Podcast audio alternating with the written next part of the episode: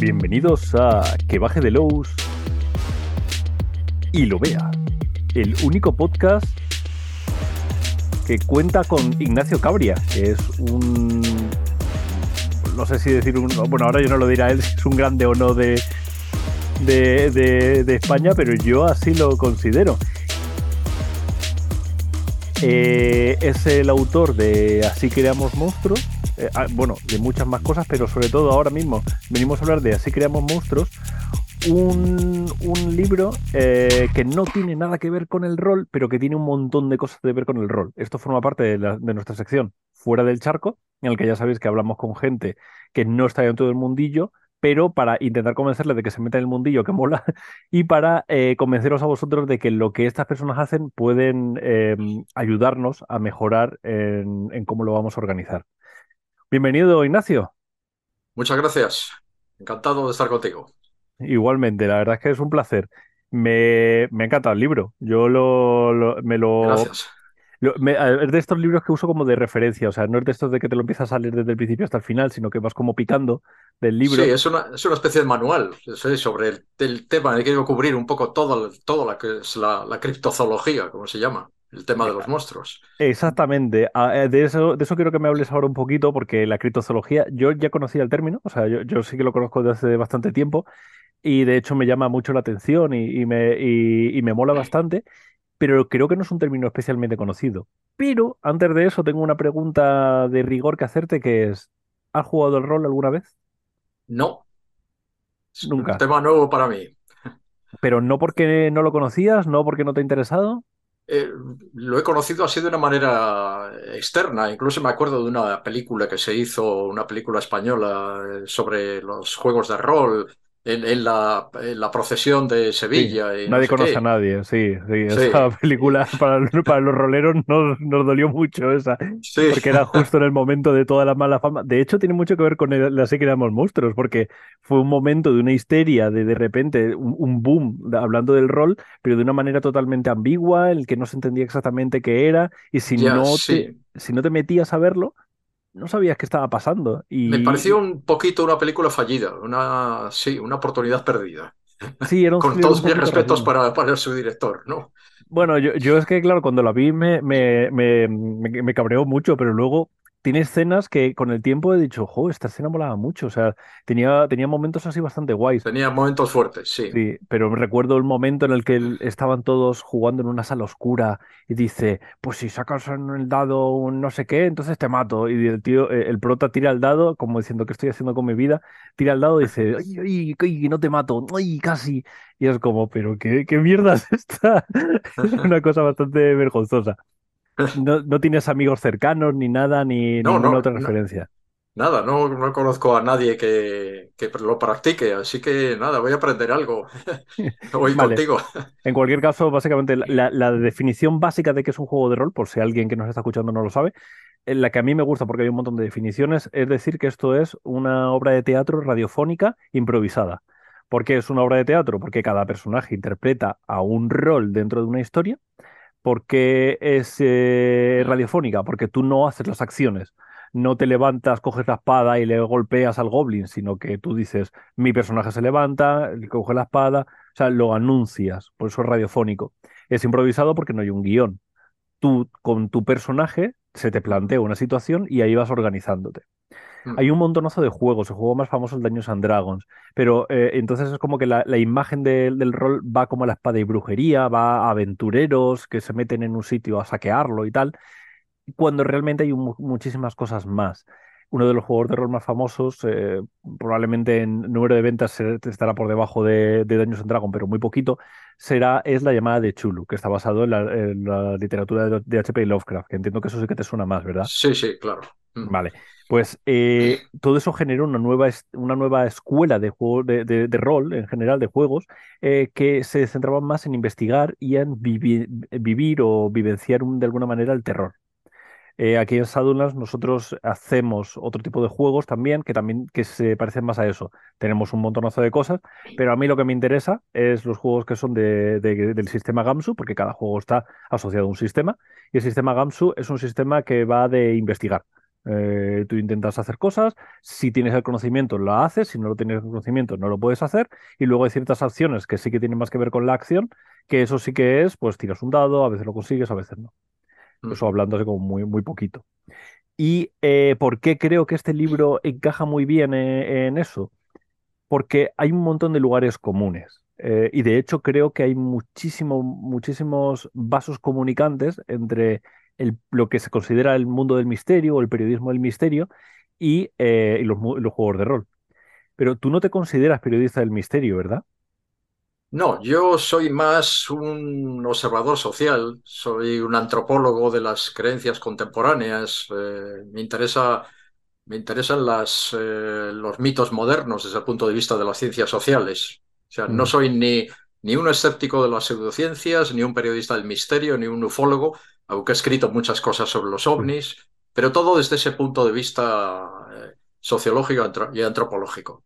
Sí, de hecho, cuando el primer libro que publicaste era sobre el, no me acuerdo el nombre, pero era sobre, la, sobre el mundillo de la ufología en España, ¿no? Sí, eh, entre ufólogos creyentes y contactados, que era, bueno, el subtítulo era Una historia social de los ovnis en España.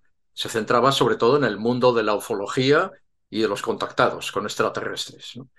y, y el libro que saqué el año pasado, hace año y medio, es como una edición aumentada, revisada y absolutamente nueva de aquel libro de hace 30 años. Este último se llama Historia Cultural de los OVNIs en España, en el que meto eh, eso, como un cierto giro cultural, ¿no? Más lo que es la cultura de los ovnis, ¿no? Claro, es que ha evolucionado mucho. desde aquellos tiempos hasta ahora hay, hay un, cambio brutal en el mundo de la ufología. ¿Y eh, cómo conecta eso con la criptozoología? Pues eh, tiene muchos, muchos paralelos. Por ejemplo, la, comunidad, entre la comunidad ufológica y la comunidad criptozoológica, aunque en España casi no hay una, comunidad criptozoológica, eso es más de los países anglosajones y sobre todo de Estados Unidos, ¿no? Bueno, Pero, digamos... te, voy a parar. Haz una definición de qué es la criptozoología, porque nos hemos metido aquí a hablar de ello. Sí. La, eh, bueno, a partir de desde principios de los años 80 se empezó a utilizar el término criptozoología para lo que entonces simplemente eran los aficionados al monstruo del lago Ness, el Yeti y tal, para que yo creo que con eso la, gente sabe, sabe de lo que va, ¿no? Eh, cripto es, pues eso, desconocido, la zoología eh, desconocida, oculta, ¿no? Entonces la criptozoología es la ciencia que estudia los animales ocultos, como lo quiso llamar el padre de esta disciplina, Bernard Ebbelmans, un, un, belga. ¿no? Eh, lo llamó animales ocultos en muchos sentidos, tanto porque pueden estar escondidos en los bosques como el Bigfoot, según la, leyenda, o el, Yeti, o, el monstruo del lago Ness, pero hay algunos que, que son animales ocultos también porque supuestamente son supervivencias de otras épocas, como podría ser un dinosaurio eh, sobreviviente de la extinción que pueda vivir en el centro de África, el Mokele Mbembe, ¿no? Eh, que, últimamente el propio monstruo del lagonés también el monstruo del lagonés que... también se pretende que es un plesiosaurio que sobrevivió también a, la extinción no hace 65 millones de años. Y otro sentido también en el en tu libro hablas de que la criptozoología descartó por completo las cosas que podían ocurrir, ¿no? En plan de, hay un montón de especies de peces que no conocemos, no es criptozoología, eso es simplemente cosas no catalogadas. Hay un montón de insectos que no conocemos, tampoco. Hablamos de cosas grandes. Claro, por eso el estatus como ciencia de la criptozoología es muy dudoso, ¿no? Porque eh, efectivamente hay microorganismos, hay animales... Eh, extremófilos y no sé qué, en las profundidades, que son desconocidos y que y que es un, un, tema donde se pueden encontrar nuevas especies y se están descubriendo continuamente, ¿no? Pero sin embargo la criptozoología se ha basado en un, en un criterio pues muy social, ¿no? Que es el del impacto, el, terror, está fallado en, eh, basado en la leyenda, ¿no? Por eso todos estos animales que estudia la criptozoología en realidad proceden de las leyendas y de los mitos. Si ves el, el, Yeti, su origen está en, los, en los, mitos sobre hombres oso, hombres de las nieves, etcétera, de, no solamente del Himalaya, sino otros pueblos de Asia. ¿no? Y por ejemplo, Tolkien también, Beorn, el hombre oso del Señor de los Anillos, está basado en esas leyendas. todos esos mitos y leyendas, sí, sí. Pues por todas partes de Asia, por ejemplo, hay esas, esas leyendas, ¿no? En, en América Latina mismo hay toda una serie de, de, seres eh, que se mezclan entre, entre, la, entre los mitos eh, ancestrales sobre vampiros que te chupan los hígados y no sé qué, con la zoología contemporánea, sí, se han dado lugar, por ejemplo, pues el chupacabras, ¿no? Un, del chupacabra luego vamos a hablar largo y tendido porque me parece fascinante. Además, luego eh, haces como un. En el libro haces un discurrir de, toda la historia del chupacabras. creo que caso a caso, yo creo que no te dejas ni uno. O sea, es una locura eh, el, cómo, lo, cómo lo vas hilando todo, cómo, cómo está todo bien engarzado, cómo está bien documentado. Es, es una pasada. Eh, que en ese sentido, como para contraponerse a, a estos movimientos que hay quien los llamaría magufos o dejémoslo en ciencias límites, ¿no? Eh, está luego el movimiento escéptico, que hay gente, que yo he visto varias entrevistas que te ligan al movimiento escéptico, pero tú me has dicho que no estás en él. Bueno, me ligan, claro, he tenido mucha relación con el movimiento escéptico desde mi participación en la ufología desde, los años 70, porque yo fui un joven ufólogo en aquella época. Estuve muy en contacto con, con los escépticos. Este mismo año, a principios de año, he dado una, una charla eh, para el Círculo Escéptico de Bilbao, en, Bilbao, sobre el tema. O sea, mantengo mucha relación eh, con ellos, ¿no? A través de, listas de correo, de, chats, este tipo de cosas, ¿no? Pero nunca, nunca he pertenecido a ese, a ese ámbito, ¿no? Eh, así como tampoco he estado totalmente integrado en el mundo de, la ufología, ¿no? porque, porque no me siento identificado con ninguna postura concreta de, estas, ¿no? sino que eh, estudio más, eh, o sea, quiero llegar no a, no a descartar los fenómenos como un debunker, ¿no? como lo llaman por, por, Estados Unidos, eh, un detractor, ¿no?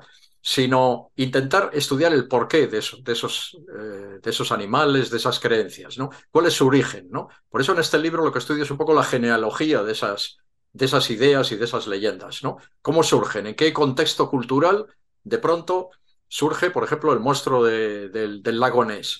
Y entonces, viendo las circunstancias concretas de aquel momento, de abril y mayo de 1933, llegas a entender perfectamente el por qué surge aquello, ¿no? En ese contexto de afición por, por, los dinosaurios, se acaba de proyectar la película King Kong, en la que aparecen, aparecen grandes eh, bestias del, Jurásico, el, mono gigante, tal.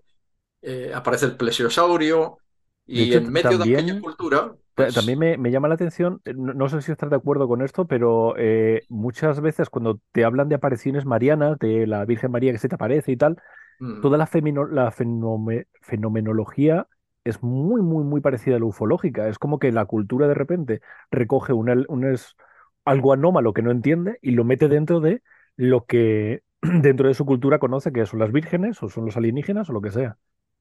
Sí, cada, cada contexto social de estos tiende a interpretar las cosas según su, eh, pues, pues eso, sus, sus orígenes, su background, su, su formación.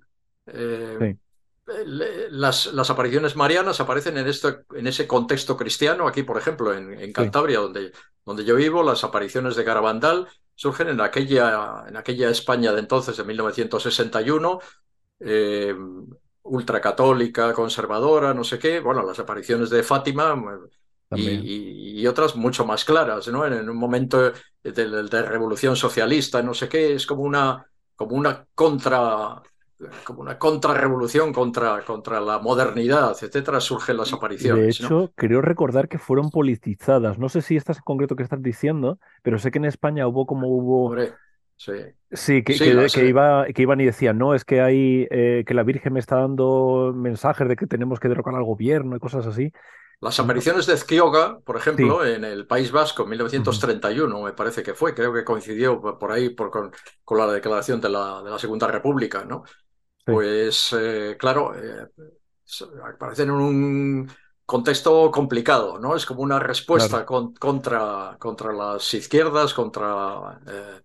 Es muy, muy curioso que eso ocurra, mm, ¿no? Porque es como que de repente ha- hay, eh, eh, como hay un movimiento dentro de la sociedad y que absorbe cualquier cosa rara que ve y la convierte en algo. Por eso es por lo que mm. tú eh, intentas aplicar la sociología y la antropología dentro del mundo del misterio, ¿no? O sea, es- eso es un lo poco lo que a ti te, te mola, por así decirlo, ¿no? Sí, eso es. También en el tema de, de los ovnis, eh, estudié en ese libro de historia cultural de los ovnis en España, eh, sobre todo los, los orígenes del, del fenómeno, ¿no? Cómo surge en 1950 y en qué contexto de pronto aparecen los platillos volantes en el mes del 21 de marzo de 1950, ¿no? Cuando se está publicando eh, artículos de lo que dicen en Estados Unidos, de que son marcianos, de no sé qué. Entonces, lo mismo que en las apariciones marianas, pues eh, el fenómeno de los platillos volantes surge en un momento de, de pasión por, por el cielo, por lo que, por lo que pasa en, en el cosmos, cuando se sí, empieza a especular sobre, la, sobre una futura carrera espacial. Fíjate, se acababa de lanzar el Sputnik. eh, bueno, perdón, el Sputnik se lanzó en el 57. Eh, se, se, se estaba especulando con el lanzamiento de los primeros cohetes Sí. eh, por Sí, entonces la vista y estaba ahí, también eh, la ciencia ficción, los, el- las novelas ficción, pulp, todo esto estaba, todos hablaban de ello. la, la, la emisión de 1938 de, de Wells, ¿no? de la- La aquella emisión radiofónica de la Guerra de los Mundos, ¿no? también. en que, eh, fíjate que eh, se crea supuestamente el, el pánico, ¿no? por un- una historia de invasión de marcianos. ¿Por qué? Pues porque la, invasión de los marcianos en aquel momento ya puede resultar creíble, ¿no? Ya está en la cultura de la época. Estos Qué, fenómenos qué surgen en una determinada cultura. Qué interesante eso que acabas de decir, que ahora, o sea, quiero decir, si de repente hace 20 años me hablaran de seres eh, de otra dimensión que vienen a la nuestra a tomarla, probablemente nadie lo tomaría en serio. Pero después de todas las películas de Marvel, del multiverso y no sé cuántos, Mm. una invasión desde otra dimensión es una cosa que que, que si ocurriera, quiero decir, si ocurrieran eh, eh, dentro de, una red- de las redes sociales, por ejemplo, empezaran a hablar un poco de esto, habría mucha gente que se lo creería, que es muy interesante que eso pueda ocurrir, ¿no? Sí, el- un, para que suceda, pues eso, como aquello de la, e- ese pánico social, ¿no? Como Sí. estudió Harley Cantrell, el, el sociólogo que escribió el libro sobre aquel, aquel fenómeno, ¿no? Ujú. Eh, estudiaba el por qué, ¿no? Quizás lo que no estudió tanto era por qué resultaba verosímil. Ahí se quedó un poco corto, ¿no? Claro, los, Ahí, en- los que ahí tú hemos sido profundizas mucho, aficionados, y eso es lo que a mí me encanta. La parte final del libro me parece mm, oro puro, o sea, toda la parte en la que ya hablar de, vale, la criptozoología es esto, creen esto, vale, el monstruo como, como motivo cultural, el monstruo como tal, y, y, y empiezas a encajar unas piezas ahí que mm, me parece una maravilla todo eso. Esa parte de ahí que, en la que ya encajas todo y lo hilas todo con la antropología. Sí, cada, cada monstruo tiene, tiene su, su contexto, ¿no? Mm, El, el- el otro que no había mencionado, el, el otro tipo de monstruo, que es el monstruo fuera de sitio, ¿no? Las sí, panteras en, en Inglaterra, por ejemplo, ¿no? Eh, cada, cada uno tiene eh, su, mm, no su explicación, digamos, es, es comprensible dentro de una, de una cultura del misterio en el que el periodismo, etcétera, fomenta ciertos misterios, entonces se producen como esos, esos pánicos sociales, podrían, en, Mm. en- en- en algunos casos, ¿no? Se empiezan a ver una cantidad de panteras y, y cosas que serían, eh, que son completamente inverosímiles, ¿no? No solamente porque comentabas en no, el libro, eh, no me acuerdo la fecha, pero era en Seattle, eh, que había un, que un hombre llamó a la radio diciendo que es que había mosquitos que le mordían en el, en el, en el parabrisas del coche, ¿puede ser? Ah, sí, sí, esto Es que es muy absurdo. Eh, no, era el, el fenómeno de los, de los cristales picados, es, es algo que estudió un, un sociólogo. Sí, por eso Pues digo, en el libro hablas un poco de, de la, desde el punto de vista sociológico de esto. sí, eh, un sociólogo eh, se puso a estudiar el por qué de pronto la gente decía que, se, que es- mucho- muchos conductores que, que- que se, se les picaban sus, sus vidrios de- del coche, ¿no? Y simplemente era, como dice, eh, es que cito ahí a, a un periodista cultural argentino que es Alejandro Agostinelli, que lo que intentó, digamos, por medio de esta metáfora, explicar el por qué el chupacabras en, en Argentina, ¿no? O, o, las muertes de las muertes mm, misteriosas de ganado y tal atribuidas al chupacabras, ¿no? Y era porque las muertes de ganado, pues eh, normalmente mm, han formado parte del paisaje de la pampa, etcétera, y nadie le daba importancia. Pero cuando de pronto la atención se focaliza sobre el problema, entonces aparecen muchas más denuncias, aparecen toda clase de hipótesis y teorías eh, abracadabrantes y tal. Y eso, el, el, lo del, lo del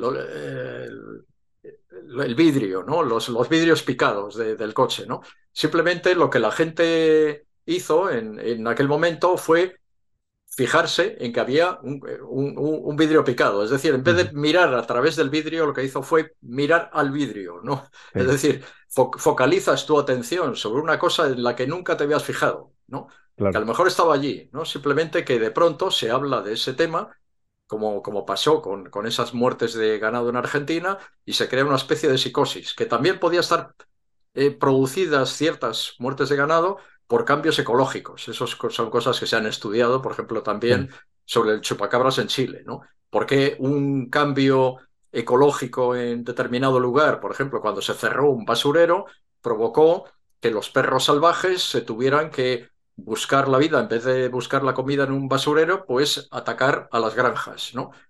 Y entonces se provoca la, la, psicosis del chupacabras, ¿no? O sea, eh, aquí vemos unos mecanismos sociológicos de creación de la leyenda que hay que analizar muy, muy en concreto en cada caso.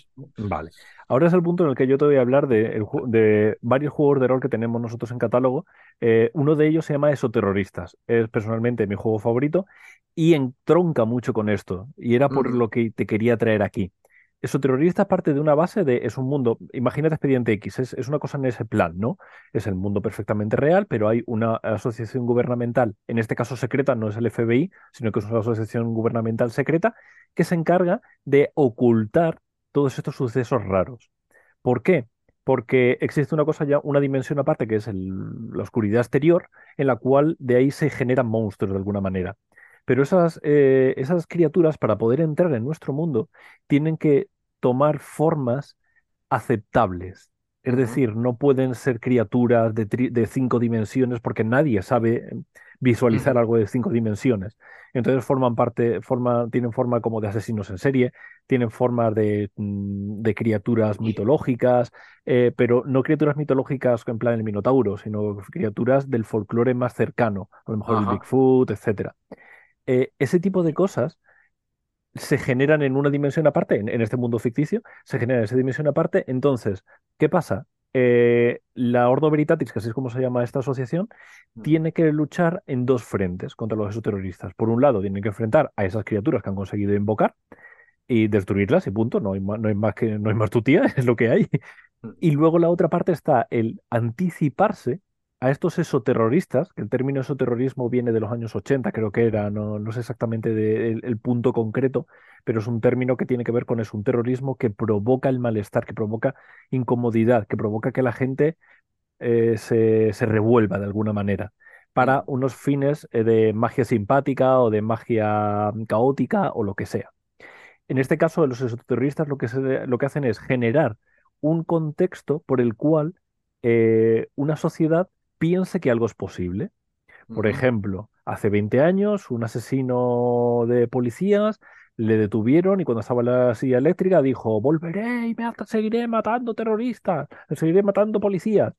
Pues de repente ellos se disfrazan de fantasma, empiezan a matar policías, de tal manera que de repente ese fantasma que ellos, que ahora toda, toda la sociedad eh, se asusta de él, o está pensando en él, está lo que dices tú, mirando a ese cristal, de repente ocurre realmente, le consiguen invocar de esta manera.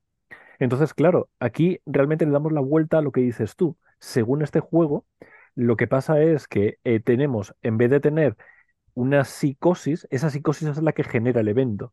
Que el evento antes no tenía por qué existir, pero al existir la psicosis lo genera. No sé si sabes lo que es un egregor o una tulpa. No básicamente es, un contexto, que es un concepto también de los, los tulpas, creo que es de una. De, los tulpas tibetanos. Tibetanos, exactamente. Eh, básicamente son cosas muy parecidas. También hablas tú de la, Mm, cole- de la conciencia colectiva, etcétera. Es decir, mm, básicamente es si la sociedad piensa que esto puede ocurrir, pum, ocurrirá. Si todo el mundo piensa en la paz mundial, pum, ocurrirá la paz mundial, ¿no? mm, Es una cosa que tiene mucho que ver con la antropología, pero también tiene como un pensamiento mágico, etcétera. En este juego se lleva a la realidad. Eh, luego hay otro juego que se llama Fear Itself, que es el mismo, el mismo mundo. Lo que pasa es que en vez de ser Mulder y Scully en Expediente X, eres mm, pues lo- los chicos que se van a cargar en la escena inicial de Expediente X y tienes que intentar, intentar escapar. Esos serían los dos juegos en los que esto encaja perfectamente. Y es por lo que quería traerte aquí. Sí, pues sí, bueno, ahí encaja además, vamos, eh, tiene que ver con, con el tema de la, la obsesión por las conspiraciones en las, en estas últimas décadas, muy reforzadas por Expediente X que tú has mencionado, ¿no? Es que además que, luego cuando ves el spin-off de Expediente X, en el que en el primer capítulo piloto eh, ha- hay un, lanzan un avión contra las Torres Gemelas y eso se, se emitió como seis meses antes del atentado, es que claro, ahí la gente se le va mucho la, la pinza con ese tipo de cosas. Claro, aquí las, las conspiraciones van como por dos lados, ¿no? Está una Ujú, conspiración que además tiene muchísimo que ver con el chupacabras, que es eh, Estados Unidos son el mal y están intentando de alguna manera destruir todo lo demás y están enviándonos al chupacabras y tal, que hay ciertas teorías del chupacabras que dicen algo de esto, ajá, y luego están la- eh, las conspiraciones totalmente contrarias de pues eh, algo como lo del QAnon, de que hay como unos eh, una gente eh, mm, como satánico de alguna manera, que tiene mucho que ver con el pánico satánico de los 70 etcétera, etcétera y los dos encajan. Claro, tú formas parte de la primera conspiración. Como eres uno de los agentes de la Ordo Veritatis, tú eres un agente, lo que se llamaría los agentes de negro, ¿no? Que también tienen su propia rama de la conspiranoia, tienes también sus propios avistamientos, incluso ajá, sus propios contactados. Pues eh, tú formarías parte de esa conspiración, pero tienes que hacer creer a ellos que no existes, porque eso también debilitaría la membrana y haría que la gente, lo- los, estos demonios pudieran venir de la oscuridad exterior eh, lo cual genera una cosa súper súper bonita de jugar, porque claro, lo tienes que hacer siendo tú un agente. No eres como el general que está mirándolo todo y analizando, vale, pues meto aquí estas tropas, tal, sino tú estás en el terreno, eres Mulder, eres Scully, y tienes que intentar resolver esto, intentar que la gente no muera, pero intentar que no... Que, que, al contrario que Mulder, que quiere que todo el mundo sepa que los, que los eh, alienígenas existan, tienes que intentar tapar todas las, las, em, las pruebas, las evidencias, para que la gente deje de creer en esto, porque eso es lo que genera que siga ocurriendo y que siga muriendo gente. Ajá, sí, sí. Por eso es lo Eh, que te, una de las preguntas que te quería hacer es, si existiera un grupo en este plan, o sea, imagínate que tú ahora de repente te contratas Lordo Veritatis o empiezas a jugar una partida, ¿no? Y te dicen, venga, vamos a intentar ocultar estos fenómenos. Sabemos que está ocurriendo esto, sabemos que el chupacabras existe, nosotros tenemos más información que los demás y lo hemos visto, hemos cazado unos cuantos, pero está desmadra- desmadrándose y hay más. ¿Qué harías tú si tuvieras, imagínate, poder ilimitado gu- gubernamental, ¿no? Por, así decirlo, y quisieras de alguna manera eh, tapar todo esto para que no se, no se supiera? Bueno, esto conecta mucho con la historia de la ufología eh, en concreto. No, no tanto con la criptozoología, porque no ha habido un movimiento así gubernamental, no ha sido un, eh, han sido pequeñas psicosis, modas, tal, sobre determinados monstruos en ciertas, ciertas zonas que son zonas aisladas, ¿no? Mientras que los ovnis han aparecido en las grandes ciudades, etcétera. Y, y hay una, una corriente por ahí, bueno, sobre todo promovida por el famoso John Keel, ¿no? Sí, el, el- el maestro de la, de la conspiración en, en la ufología, ¿no? sí. Eh, y, y otros, ¿no? Que han, eh, bueno, pretendido que no, no ya los hombres de negro, que parecen una, una cosa que sobre todo con la película Los hombres de negro convertida en comedia, pues ha desbaratado un poco esa, esa idea, ¿no? De la ocultación. De, de hecho, podría ser, si te metes ya de la conspiranoia a- de, de forma muy profunda, los, la peli de Men in Black está pensada para que la gente piense que entonces es como el ri- ri- rizar el rizo y Sí, esa película es una prueba de que existen porque si no, no lo habrían hecho y tal y cual.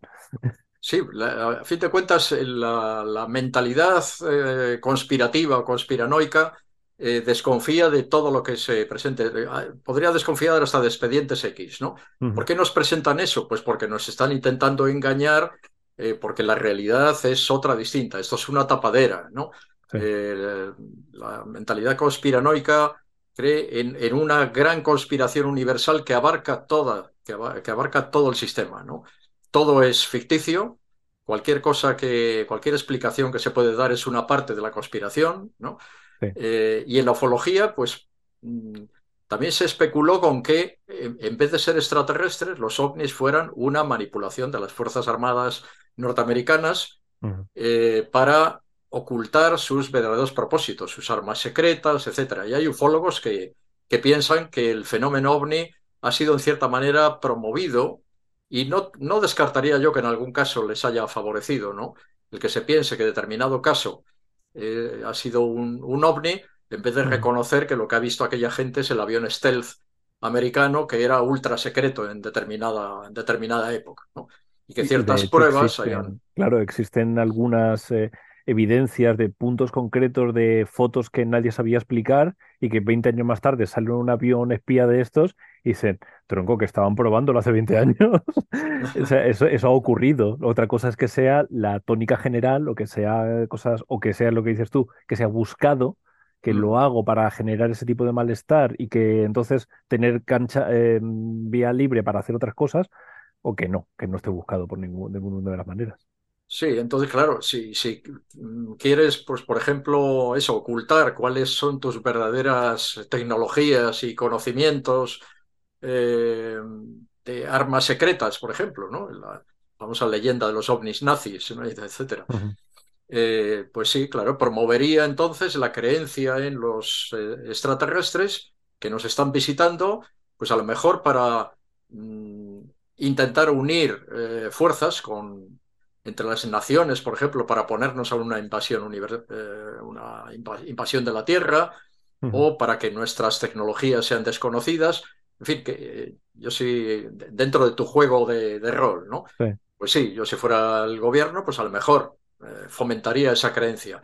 Pero uh -huh. vamos, muchas veces sobre estas cosas yo tiendo a, tiendo a pensar más, muchas veces, en, por ejemplo, sobre los expedientes oficiales del gobierno español, ¿no? sobre los que Juan Jovenítez y, y, otros periodistas especularon que nos, nos, ocultan expedientes, nos engañan. Yo creo a veces mucho más en la incompetencia administrativa, en el descuido, sí. en la negligencia de la administración y no sé qué, más que, que en la conspiración de que nos estén in intentando ocultar eh, información. ¿no? Yo solo Porque... digo mucho, eh, si se puede explicar por estupidez, no lo expliques por maldad.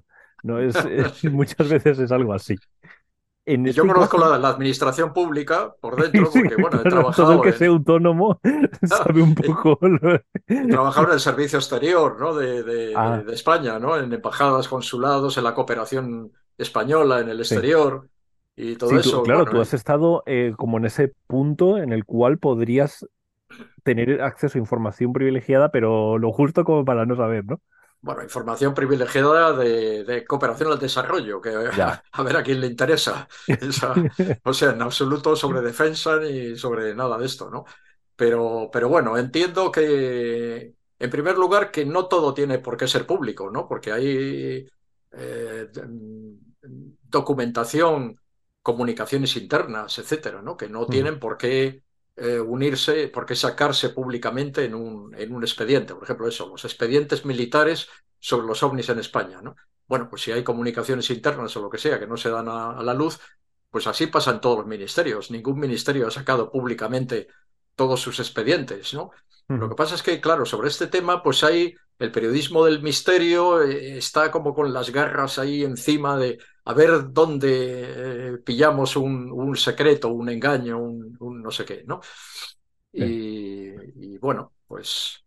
Ya, y es además es, es, un poco el problema este de, no me acuerdo quién lo decía, de eh, el axioma de todos los cuervos son negros, es fácilmente de, de, no demos, eh, fácil demostrar que es falso encontrando mm. un único cuervo blanco. Entonces, aquí pasa algo parecido. Como sabemos que existen cuervos blancos, sabemos que ha habido momentos que se ha ocultado información de manera intencionada, etcétera, de repente se te va la pinza y dices, me están ocultando todo. Porque si sé que en este punto concreto yo tengo información de primera mano de tal testigo que dijo tal, que, que ha dado pruebas, etcétera, etcétera, sé que ahí están ocultando información, ¿dónde no lo van a estar ocultando? Entonces a eso es un pensamiento que, que, te lleva a, a, que se te vaya mucho. A los contactadores del Bigfoot que decías tú en tu libro, por ejemplo. O sea, eh, son cosas que, que, se te van mucho de, de ¿en serio esto, esto existe? Me llama mucho la, cabeza, la, la, me llama mucho la atención un, una leyenda que son los mochacabezas. No sé si lo conoces. Eh, no. Los cortacabezas o mochacabezas son como unas luces, como una especie de fugos fatuos que viven en, juraría que Colombia, no me acuerdo qué país latinoamericano, pero juraría que Colombia. Y son unas, unos, una especie de fugos fatuos que viajan por, mm. el, por la jungla y se llevan a gente, le quitan, la, la, matan, le cortan la cabeza, le quitan los órganos y dejan el cadáver ahí.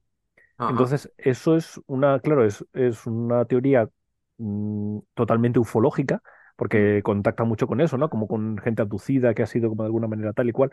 Pero luego hay explicaciones que tienen que ver con la CIA manda gente aquí a coger a indígenas porque los indígenas de esas zonas lo, tienen como totalmente normal, porque han visto esos cadáveres, han visto gente asesinada de estas maneras y tal.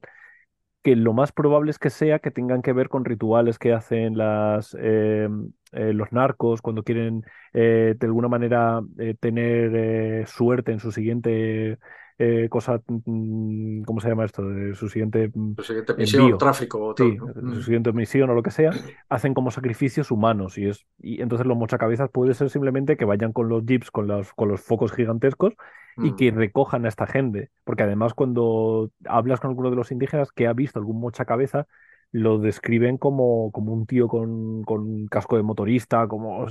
Entonces es muy curioso que, que, eso, que podría ser una alarma social de, hostias, esto está pasando algo muy chungo, se explica con una teoría conspiranoica, ah, no, claro, que son fuegos fatuos, o ah, no, no, que es la CIA.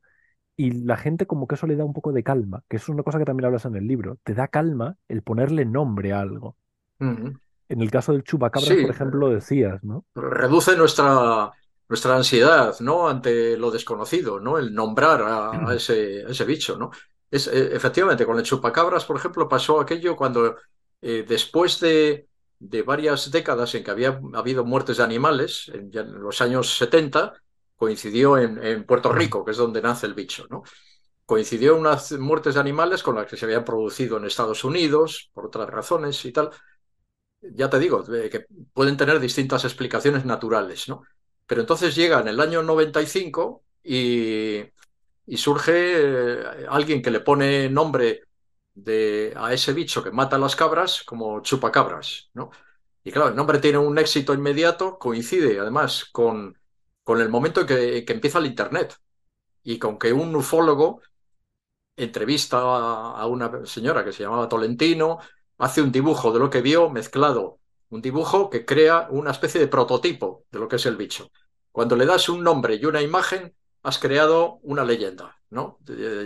Y aquello se difunde como la pólvora por toda América Latina.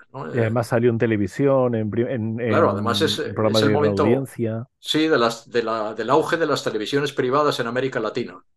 Eh, yo acababa de vivir en Argentina por, por aquellos momentos y allí circulaban los canales por cable de una manera mucho más eh, avanzada que en España, ¿no? Eh, y se difundieron desde el centro difusor de Miami en aquel momento hacia toda América Latina, se difundieron entonces estos, estos casos de Puerto Rico. ¿Y qué pasa? Que inmediatamente empieza a aparecer el chupacabras en, Florida y de ahí se pasa a Nuevo México, pasa a, México, eh, América Central, en cada país empiezan a tener sus, sus casos, lo llaman de distinta manera en algunos sitios, y así, en poco tiempo, hasta llegar a Chile y, Argentina. ¿no? O sea, esos fenómenos mediáticos son dignos de estudiar. Existen también gente que ha conseguido cazar un chupacabras. Eh, de hecho, una de las historias que mencionas en el libro es de una persona que cazó un chupacabras, pero mm. que antes de que nadie pudiera verlo, eh, aparecieron unos tíos de la, de, con, con, trajes NBQ de estos, en plan la peli de ET, y se lo llevaron de su casa. Y claro, no lo he podido mostrar por eso, ¿no? Es Ajá, muy, curioso cómo, cómo empiezan como a hilarse cosas, cosas que son claramente un fraude, cosas que, que puedes plantearte, eh, uy, esto está escondiendo algo, aquí ha pasado algo raro, tú crees que es un chupacabras, pero esto es algo raro. Eh, y cómo van entremezclándose todas estas cosas, me parece muy, muy interesante de, de- de plantearlo. Claro, en, eh, en el juego de rol de esos terroristas, todo esto le dan una respuesta. Es como, esto es que los demonios de, de más allá del velo, de, de la oscuridad exterior, están atentos a todo lo que ocurre y se generan de manera espontánea, a veces ayudado con agentes exoterroristas desde, desde dentro de la Tierra, se generan y tal. De hecho, hay un libro que se llama eh, El Manual de la Invocación Exoterrorista, que básicamente es cómo utilizar todos estos mecanismos antropológicos para que la gente piense más esto y ujú, poder construir tus propios egregores o tus propios eh, criaturas eh, de la nada. Que alguien piense que es Jason, el asesino de, de Viernes 13, y de repente empieza a tener los poderes de Jason, ¿no? Algo así. Ajá. Entonces Sí, las, interpre- la- interpretaciones vuelan y, y se van sumando a la, leyenda. O sea, la, le- la leyenda se va haciendo cada vez más, más compleja. En el caso del chupacabras, eh, algunos ufólogos, es que el chupacabras además cobra un cierto significado porque es estudiado por los ufólogos en Centroamérica. No hay una comunidad criptozoológica allí. Y entonces, ¿qué pasa con eso? Cuando los ufólogos lo estudian, le dan interpretaciones extraterrestres. Y Sí. así en, en América Latina, pues empiezan a especular. Además, eh, ten- tenemos ahí Estados Unidos, claro, los americanos y la De, de conspiración hecho, una de las primeras eh, explicaciones, que es, corrígeme si me equivoco, pero una de las primeras explicaciones del chupacabras era que era eh, que se había escapado de un De, un experimento uno o de lo que secreto. sea, que era un Eh, experimento de- del gobierno estadounidense y que, claro, lo habían hecho aquí cerca porque si se escapaba y mataba gente, bueno, eran latinos, tampoco pasaba nada, ¿no? sí, Eso es una de las primeras teorías, ¿verdad? sí eh, ahí en el año su- 95 surge todo, to- todo esto, ¿no? Eh, la- in- intervienen además cosas cada vez más disparatadas, ya ultradimensionales, Ujú, etcétera, ¿no? Pero mm, eh, fundamentalmente el chupacabra se ha centrado sobre eso, por una, ya, ya no tanto un, un animal zoológico como eran, como eran otros, ya estamos como en el monstruo millennial, ¿no? Eh, mezcla la cultura ufológica con tal, y, y cuando llega a Argentina se da una situación interesante, que el, el que el que suelta las primeras hipótesis es Fabio Cerpa, el famoso ufólogo que estuvo en España en sus épocas haciendo sus audiovisuales y tal. Bueno, Fabio Cerpa entonces habla de, de aquellos supuestos cortes perfectos en la carne de los animales, ¿no? Siempre, siempre se ha hablado de, de esto, una, una cosa que nunca se ha podido demostrar, ¿no? Esa, esos cortes que llama quirúrgicos. ¿Qué, qué, qué significa quirúrgico? Pues que el bisturí, el rayo láser, no sé qué, es decir, ya no es el monstruo animal, sino que Sí, es, ¿no? Eh, deja de ser unos colmillos y empieza a ser otro tipo de cosas. Interviene la, la tecnología, ¿no? Una tecnología supuestamente avanzada, ¿no? Que tiene que ser, pues, eh, y se mezclan con, con las visiones de ovnis. Entonces, se ligan las, las visiones más o menos coincidentes de ovnis en la zona con, con las muertes de animales y así. O sea, va cobrando nuevos significados según la cultura del momento en cada lugar. Como De esto que hecho, dices. de- em, una de las cosas que me, que me, que llaman- que me llama mucho la atención del chupacabras es que inicialmente era un vampiro. O sea, era un bicho que se Sí, alimentaba de sangre de los animales. el No vampiro de Moca, comía. se, Que se es le que llamó. está, claro, que, que es que no, no, no se alimenta, no, no tienen heridas, simplemente tiene los dos puntos, cuando era mentira. Era simplemente Eh, una, una, visual- una visualización desde gente que, que lo había, ni siquiera había estado ahí, simplemente lo había dicho. Pero es muy llamativo que inicialmente sea un vampiro y cuando ya se le da la forma del chupacabras, todas mm, las, la gente que los ve le- empiezan a verlo cada vez más con las mismas características. Cuando inicialmente a veces lo veían como una persona súper alta, a veces como una persona súper baja, a veces como una especie de perro, a veces que... Y, y, y a medida que va pasando el tiempo, estas, estos avistamientos van acercándose más, cada vez tienen características más en común. Eso pasa un poco también con el tema de los vampiros y también hay otro juego de la editorial que se llama Agentes de la Noche, que básicamente es eh, mezclar el mundo del espionaje en plan James Bond con, eh, con vampiros. Entonces, básicamente es, hay conspiraciones de vampiros que están gobernando el mundo y tú eres un espía que te has enterado de esto, ¿no? Entonces, Ajá. realmente en este juego en concreto no, no es como en esos terroristas en el que hay una ambientación cerrada, esto ocurre, estos son los buenos, estos son los malos, sino que en Gentes de la Noche es más como una especie de sandbox donde tú puedes construir el vampiro que tú quieras.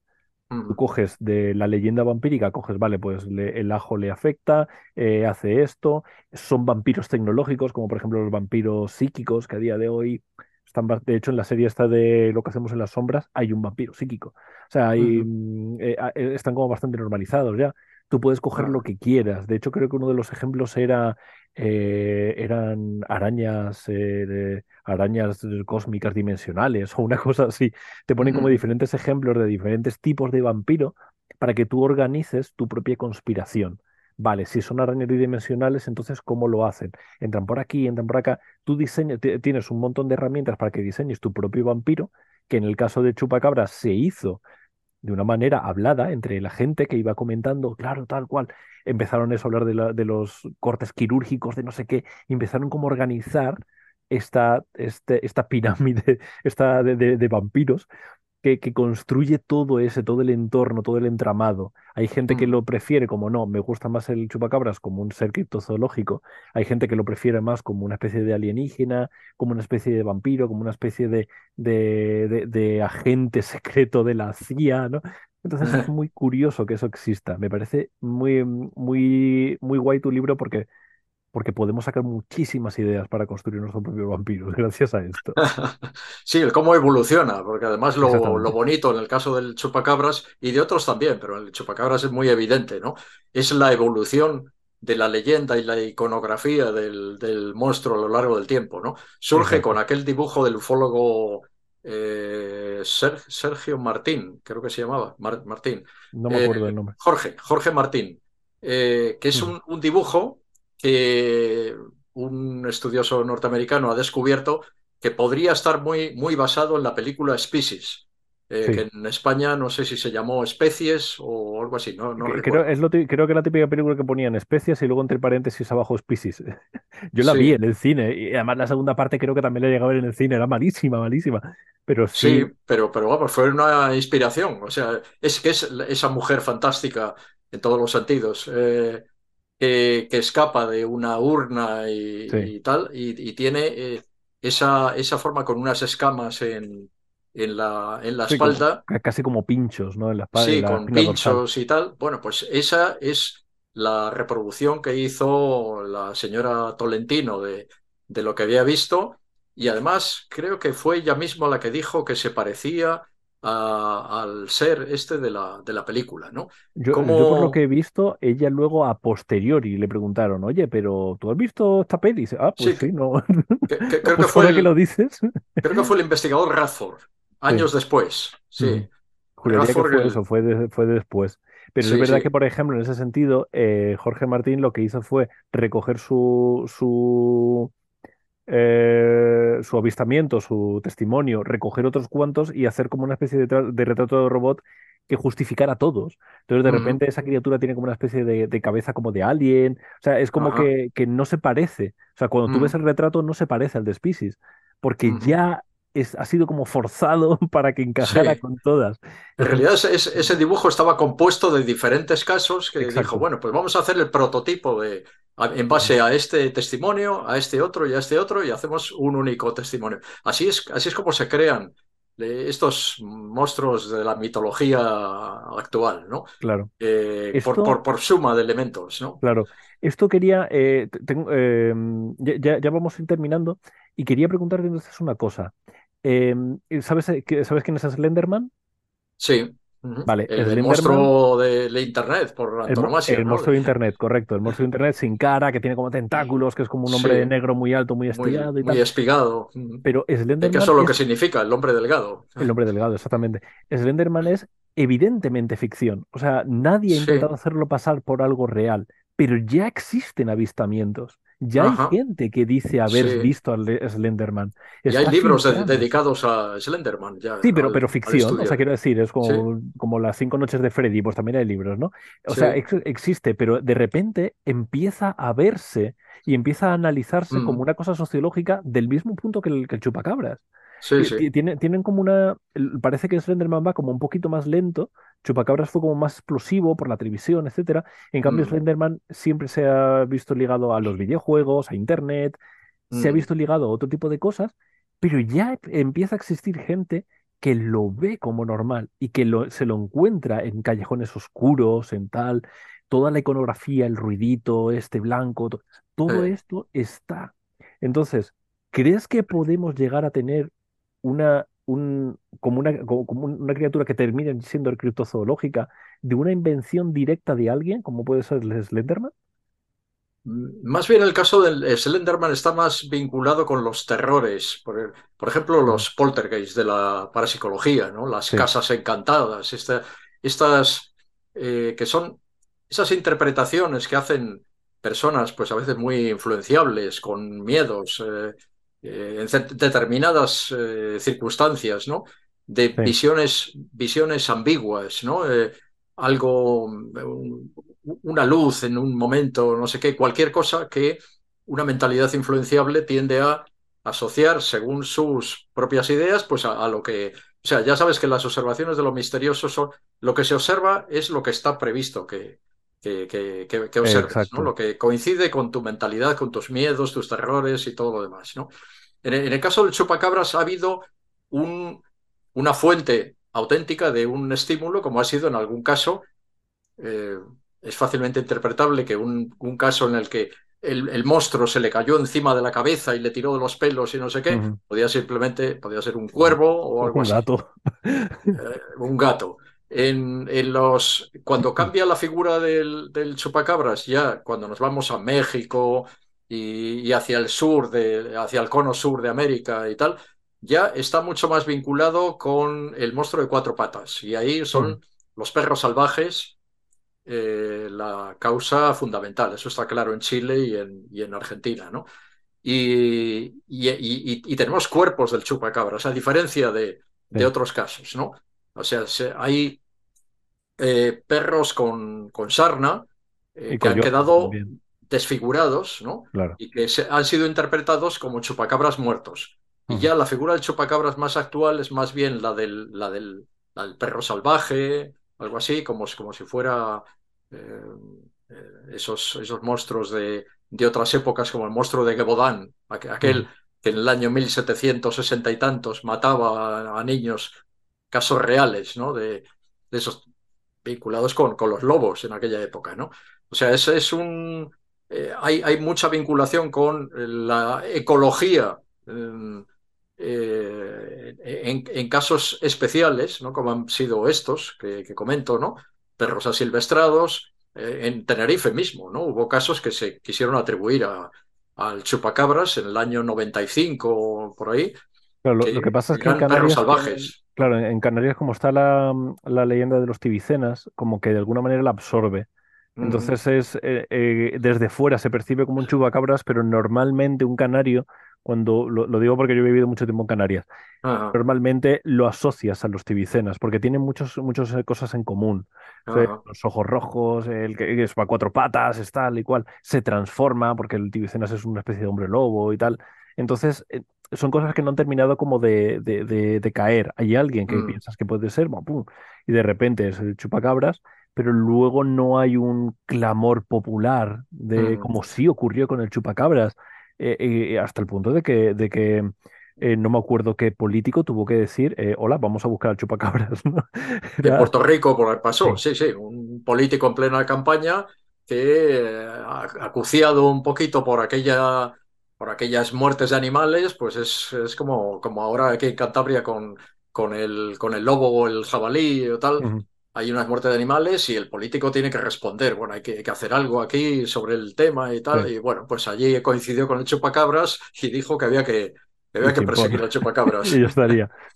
Vale, por último, ya para, para terminar, em, últimamente, no sé si es una percepción mía o, si tú estás de acuerdo, pero los movimientos conspirativos o las teorías de la conspiración más, más, más locas, por así decirlo, eh, han crecido mucho en esta última década. O sea, antes era la percepción de, ah, el gobierno nos miente, pero ahora es el, hay un gobierno interno que no sé qué, tal.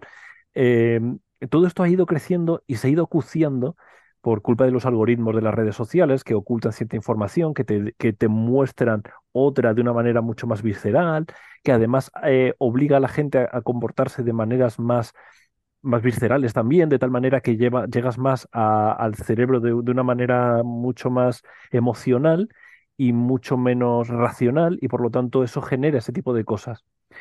¿Crees que esto va a llevar a que en poco tiempo tengamos eh, otro chupacabras, otra criatura, aunque la criatura sea, ya te digo, los hombres de negro, me daría igual, eh, antropomórfica o lo que sea, ¿Crees que todo este movimiento va a llevar a eso? Porque yo, yo creo que sí, o sea, esa es mi teoría personal. Bueno, hay, que ver de dónde surgen cada una de las conspiraciones. Es verdad que en las últimas épocas las conspiraciones que habían pasado habían descendido después de la Segunda Guerra Mundial, pues bajó bastante, bueno, y después de la caza de brujas y, y, tal, la idea de la conspiración había descendido bastante, pero en las últimas épocas, después, a partir de los años 80, eh, tenemos ahí la introducción de las, de las sectas, el mm. ascenso del fundamentalismo islámico, las eh, milicias de ultraderecha en Estados Unidos y el ascenso del, del fascismo en, en Europa. Eh, en el tema del misterio tenemos la, la, serie de Expedientes X, hizo mucho por, por aumentarlo, ¿no? El, fenómeno, el fenómeno de las abducciones también, ¿no? Las abducciones están muy vinculadas con, con la conspiración. Todas esas, todas esas teorías conspirativas que sacaron eh, personajes como John Lear en los años 80 y, otros, de pactos entre Estados Unidos y los extraterrestres eh, para intercambio de tecnología, a cambio de que secuestremos a humanos para, eh, para hibridar y no sé qué. Todo eso surge de los años 80 y va en... y, se recoge al 100% en Expediente X, porque se bebe de eso muchísimo. Sí, sí, y, bueno, pues en estas últimas décadas, así como ha descendido, por ejemplo, el tema ya de las abducciones, está ya un poco, ya no es ninguna novedad, ha ido en descenso, no sé qué, sin embargo, han aumentado otro tipo de conspiraciones, las conspiraciones políticas las tenemos bien claras eh, del trampismo, ¿no? Eh, en cuanto a si esto va a dar lugar, toda esta, esta fenomenología, va a dar lugar a un nuevo monstruo o un algo así, bueno, pues nunca se sabe. Ha surgido Slenderman como un monstruo del terror virtual, ¿no? Eh, puede surgir con la inteligencia artificial, con otras cosas. Por ejemplo, el adenocromo, ¿sabes lo que es? No. Vale, el, seguro que te suena las teorías conspiranoicas, eh, sobre todo el Pizzagate, eso sí que te sonará mejor, ¿no? Lo del Pizzagate, que básicamente era como una pizzería en la que se reunían grandes mandatarios de Estados Unidos para torturar a niños y tal, entonces le absorbían la sangre la sangre de un niño aterrorizado, llena de testosterona, eso, la sangre con mucha testosterona se le llama adenocromo, es, existe, es un término mm. que existe. Lo que no existe es que el adenocromo, si te lo tomas, eh, pues te, mm, te, haces inmortal o tienes eh, juventud eterna y tal. Entonces, el adenocromo es una terminología que no es un monstruo, pero que sí que puede llegar a generar una especie de monstruo. ¿no? Y que es una, una, un término que está tomando muchísima, muchísima presencia de, y, que al final es una actualización del pánico satánico y todo ese tipo de cosas, ¿no? Entonces, creo que eso podría ser uno de los casos en los que de repente termine convirtiéndose dentro del acervo cultural, exista el adenocromo como, como cosa que la gente, igual que las abducciones, igual que cualquier otra cosa, y que de ahí construyan otro tipo de, de cosas. Y, no, y van a existir en mundos virtuales porque nadie lo ha visto, nadie está en el bar hablando con otro de esto, pero sí eh, en los foros. Exacto, ya, ya no es esperable que surja un monstruo tipo el Yeti o tal, porque la naturaleza ya está absolutamente explorada. Los buscadores del Bigfoot son, son una especie de nostálgicos que buscan la aventura en la naturaleza y tal. Bueno, eso ya está perfectamente controlado y no, no vamos a tener ninguna sorpresa en cuanto a todo esto. ¿no? Eh, las, los nuevos monstruos, los nuevos desconocidos estarán, como siempre han estado, en las fronteras del conocimiento y en las fronteras geográficas. ¿no? En la frontera espacial, bueno, pues ya tenemos a los extraterrestres y ya no, no hay sorpresas, ¿no? más allá. En cambio, las, las eh, nuevas fronteras del conocimiento están en lo virtual, en la genética, en la información, etc. en, en esos lugares es donde es previsible que vamos a encontrar nuevos misterios y nuevos monstruos, porque los monstruos son normalmente hibridaciones, ¿no? Hibridaciones que son normalmente entre especies animales, pero pueden ser entre lo virtual y lo real, entre el, el futuro y el presente, no sé. Se me ocurren posibilidades eh, muy amplias de cara al futuro, ¿no? Que yo creo que vamos a tener grandes sorpresas. Sí. Por cierto, eh, adrenalina, no testosterona, que he dicho que es sangre llena, no sé, el adenocromo es sangre con mucha adrenalina. que me equivoco, me acabo, de decir, no, no, no es testosterona, es otra cosa. Vale, pues eh, creo que me quedo con esa frase que acabas de decir, creo que está muy bien para terminar. No sé si hay alguna otra cosa que quieras comentar. Pues bueno, nada más, que yo creo que, en fin, tanto la ufología, la criptozoología, eh, los misterios en general, la parapsicología, todo lo que tiene que ver con, con las fronteras ¿no? entre nuestro conocimiento, las fronteras con el mundo conocido, con las fronteras con la con las eh, eh, con, con, el entre el pasado, el presente, el futuro. Yo creo que todo, todo esto ahí es donde, como estaba diciendo, ¿no? Donde surgen continuamente nuevas leyendas, ¿no? Ahora tenemos eso, lo lo virtual. En lo virtual es donde probablemente van a surgir nuevas leyendas pues, de, cara, de cara al futuro. Tenemos que estar muy atentos. Genial, pues estaremos muy atentos y espero que, que tengamos más libros tuyos para poder ponernos sobre la pista de, este tipo de cosas. Eh, bueno, pues Nacho, Ignacio Cabria, eh, Así creamos monstruos es tu libro de Editorial Luciérnaga, que forma parte del, del, grupo Planeta, ¿verdad? Sí, es una de las editoriales de Planeta. Es un, es el primer libro que trata este tema, porque temas de, de, criptozoología en español sí que ha habido, pero este es el primer libro que habla de la antropología, etcétera, etcétera, dentro de la criptozoología en español, ¿verdad? Sí, yo precisamente escribí este libro porque veía un gran vacío. Eh, ha habido libros eh, que han tratado pues, la criptozoología como catálogos de los, de los monstruos desconocidos y otras cosas, pero, pero un estudio cultural de este tipo, es decir, de el, origen de las leyendas, el cómo surgen los monstruos, todo, esto, pues no existía en, en castellano y, bueno, pues, pues me, parece resultado apasionante. Sí, me parece apasionante, me parece una pasada. Es un libro que entronca perfectamente con esos terroristas, con Fear Itself, con los agentes de la noche, y creo que lo vais a disfrutar todos los que estéis en el mundo del rol y viceversa, todos los que estéis en el mundo del misterio y os mole este tipo de cosas, lo podéis recoger todo en, en, eh, en estos juegos de rol de una manera, vamos, casi que directa. Es, son semillas de aventura, que diríamos nosotros los roleros. Así que nada, muchísimas gracias por todo el tiempo que has pasado con nosotros. Me lo he pasado genial, he aprendido un montón y espero que tú también. Yo también he aprendido de vuestro campo, desde luego. genial. Pues nada, eh, cortamos aquí y ahora me despido de ti en condiciones, ¿vale? Muy bien. Muchas gracias a todos. Gracias. Espero que hayáis disfrutado de, esta aventura, Ignacio Cabria. Mm, grandísimo libro eh, para, para, que podáis eh, descubrir un poquito más sobre cómo funcionan este tipo de, de misterios. De verdad, muy, muy recomendado.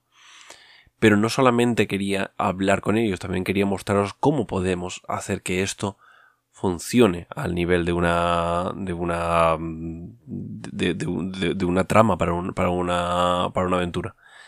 Y por eso en el blog de hoy si entráis vais a ver una aventura sobre los cazadores de Bigfoot los los Bigfoot Hunters que la semana que viene se completará con otra segunda parte que lo va a, a unificar todo.